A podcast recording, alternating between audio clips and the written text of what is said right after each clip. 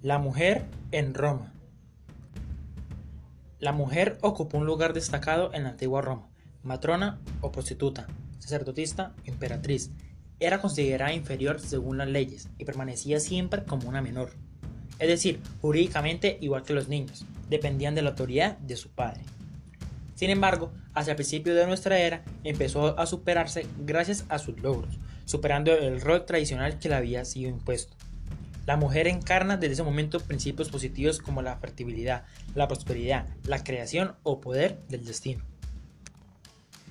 Ya concluía, exploró este cambio de mentalidad en una sociedad romana más individualista, en la que los hombres y mujeres compartían deseos y poder.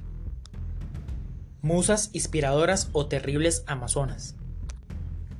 La mujer incluyó 178 piezas de las colecciones del Museo del Louvre, en las que la mujer es la protagonista. En los inicios del imperio, la figura femenina de los mitos clásicos proliferan en los ámbitos domésticos, en los que los muros, cerámica, pintura, joyas, estatura y objetos familiares, a la mujer la relaciona con la mitología, la religión y la fuerza materna, pero también con la seducción y el exceso. Desde las musas inspiradoras del espíritu hasta las centauras atractivas y poderosas, que esconden peligros y amenazas, o desde los distintos modelos de Venus, a quienes se encomendaban los jefes militares, a los terribles amazonas, quienes mutilaban o mataban a los hijos varones y solo conservaban a las hembras, estirpándoles un pecho para que pudiesen disparar mejor con el arco.